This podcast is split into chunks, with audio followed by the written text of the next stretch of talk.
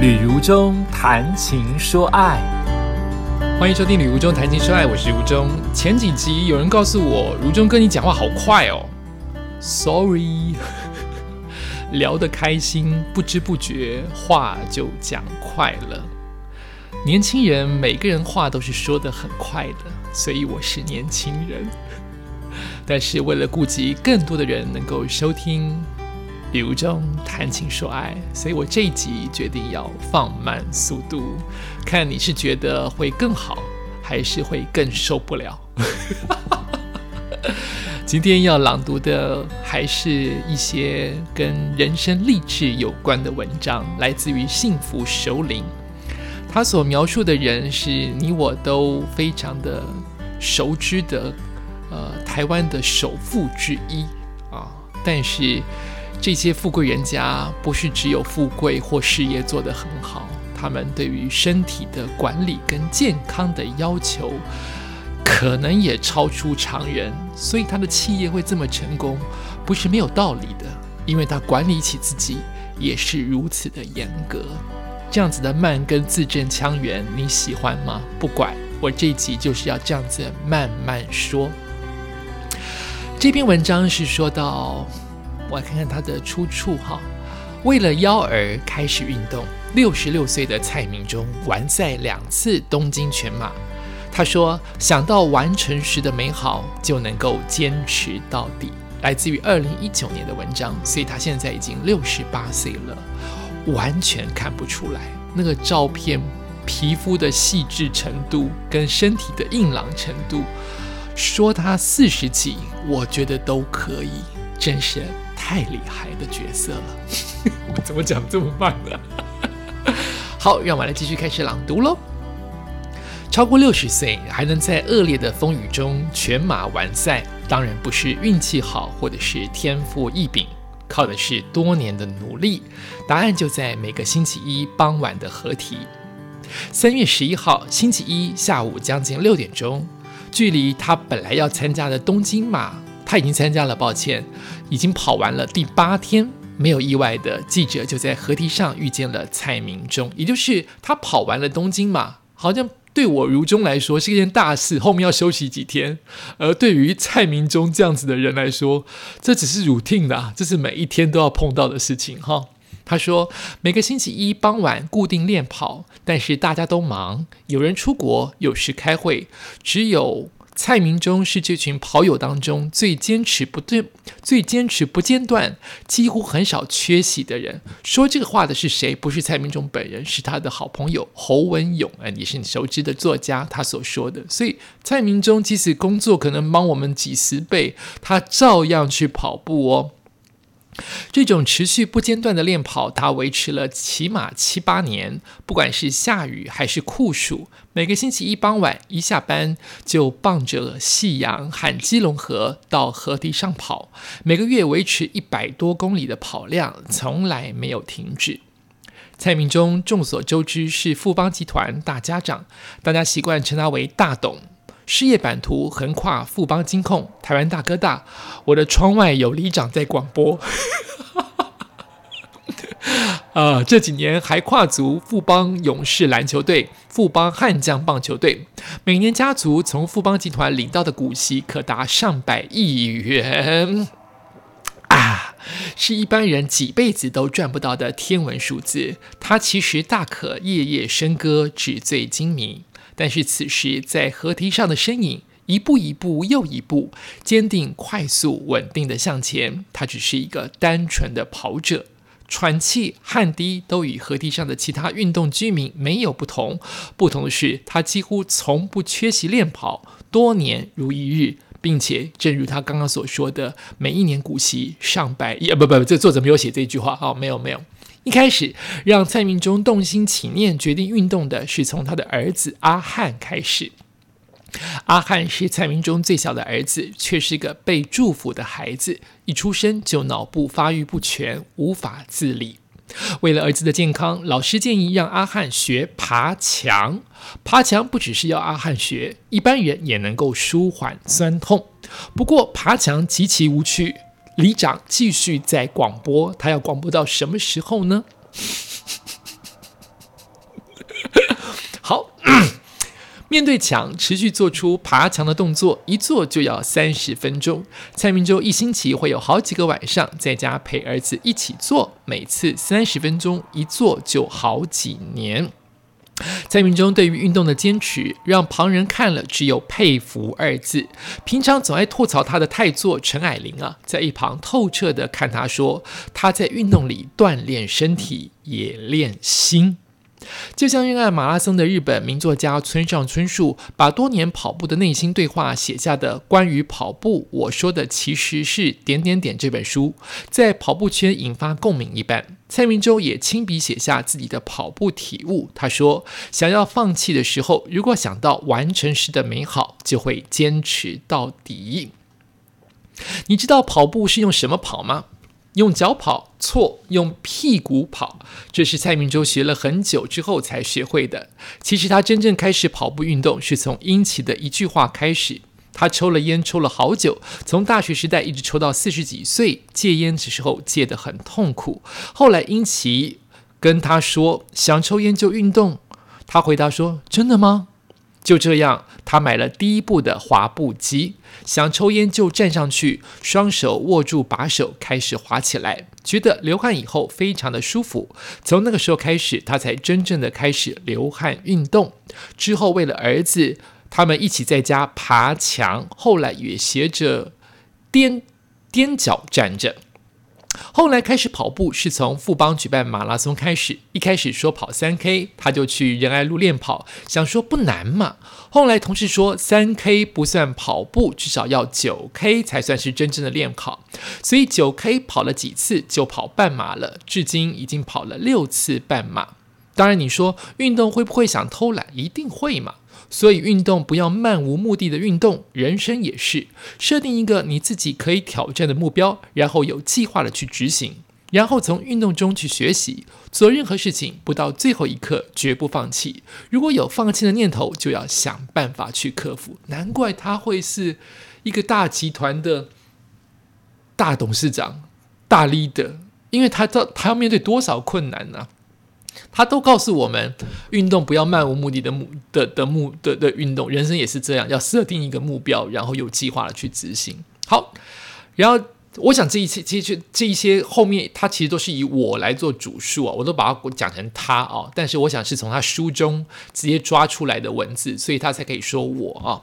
去年他第一次参加东京跑马拉松，也就是二零一八年，女儿去帮他加油，加油到后来，女儿自己也有兴趣。今年是太太女儿都一起下去跑，在二零一九年就全家都下去跑了。小女儿很厉害，四小时多完赛 哦，太厉害了。大女儿平常没有练习，也在她的后面就跑完了。运动其实有这样的功能，把家里的成员串在一起。像她十几年前为了儿子开始练爬墙，一开始全都是全家在一起。虽然孩子大了，离家去读书工作，但是运动又把我们重新串在一起。其实运动不只是一种行为或习惯。哎，我开始用越练越练越快了，对不对？Sorry，再给我一次机会。其实运动不只是一种行为或习惯，它已经成为一种生活形态 （lifestyle）。如果要更深层的一点说，有了家庭，有了小孩，你就会越来越觉得，不只是工作上对同事的责任，你对家人、对自己都应该要负责任。那怎么负责呢？最重要的当然就是让自己变得更健康喽。再下一步才是看看能不能把事情做得更好。这个运动背后的启发应该是一份责任心。运动让人快乐，这是早就被证明的。其实很多情绪都是从身体状况来的。状况不好，一定容易暴躁易怒。要状况好，觉得舒服，尤其运动完以后流完汗排毒，自然就快乐。这当然会影响到周边的同事。这几年我都觉得自己的脾气有变好，而且运动可以减压。我又讲成我了，应该讲他哈。而且运动可以减压，让你比较不急躁，不急躁就少犯错。我要回去，我要回顾过去他自己所说他自己犯的错误，哇，罄竹难书啊！过去富邦集团每隔几年都会做一个转型的并购交易，有时候一两年没动静，心里就会着急。现在回头去看，我们买的价格算是很高，当时太急躁，毕竟并购之后，大陆的金融环境也变差。这一段你就可以不用听哈，就是讲他的书中的一些他具具体的富邦的例子。我们还是讲他的生活跟他跑步这件事情比较好。所以呢，人生或事业的输赢难料，呃，眼前说输也不一定不一定不好。再一次，所以人生或事业的输赢难料，眼前说输也不一定不好。打败别人抢来的也不一定好，但因为这样，你可能下一次才知道怎么赢。主要是要赢得千秋，赢得漂亮。事业经营，我也还在学习，慢慢去体会。哦，这是一个大老板，他被人采访，以及他来自于书中的一些内容，我看到了，就是不要只看到大老板们这些有钱人那一些成功的、亮丽的那一面，没有看到他辛苦的那一面。他也是跟我们一般人一样跑在路上，而且他可能比一般人更辛苦，因为可可能很多人都要观察他。这个文章出来，更多人看看礼拜一有没有他吧，或者去河厅找他吧。就是他没有间断，侯颖有说他都没有间断，几乎很少缺席。哎，这要多大的？这个这应该我猜他是你把他告诉他的秘书，就变成了行事历的一部分，就是整天你见不到他。的时间，你得去六点要去合体才能见得到他，这就是蔡明忠，就是他已经把它变成人生当中的一部分，每天每天要做的一部分。我看那个照片，他跑步的时候旁边都有跑友，我猜有他的教练哦，就是呃督促着一个人可以继续的往前。之前的文章。不都有念到说一个人跑可以跑很快，众多人跑可以跑很远。我想跟他的照片也有点相似类似，就是很多人陪他一起跑，他会跑得更有趣，跟更有滋味。那还记得我上礼拜说的那位老人家古大哥，他的他的具体的为什么会呃想跑步或喜欢运动？他认为是跑一步就赚一步，因为他年纪大了，没。多跑多活着的人生都是他多赚到的，但是蔡明忠他的想法又跟每个人都不一样，每个人对于跑步对运动的想法都不一样。他是告诉我们，想到完成时的美好就能坚持到底。完成时的美好哦，来跟大家分享哦，就是因为我有跑半马，我也跑过一次全马，很弱，但是嗯。我真的不觉得，也许我不是跑快的人，所以我没有这种感觉。就是跑完，并不是跑完看到成绩或拿到奖牌。你看，可能就是因为我没有跑跑快过，所以我体会不到，也不想去体会拿奖牌跟拿成绩变变得厉害的。哎，没有没有没有，成绩厉害，我觉得蛮重要的。就是你忽然因为你。呃，本来好比你本来跑五小时，可是因为你经常的练习，你跑到四小时，这绝对会很快乐啊！这个完成时的美好绝对会很快乐。但我更想讲的事情是，我大概懂蔡明忠所说的完成时的美好，不全然是成绩，而是做完了一件事，而且这件事情是我天天，他很平凡，但我天天坚持下去。做的这件事情，我觉得比较不容易。对他而言，因为我不了解他，我不能这样讲。就也许，也许一个有钱人现在买到了豪宅，现在买到了呃金表，买到了跑车，那个快乐可能，可能也许以分数来说，已经不是十分的快乐。也许我乱我乱讲，也许四五分的快乐，因为太容易了。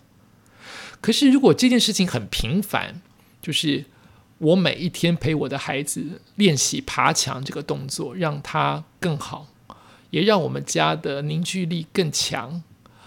而且，我明明这么忙，而且我年纪也慢慢的大了，但我仍然不放弃这么小的跑步这件事情。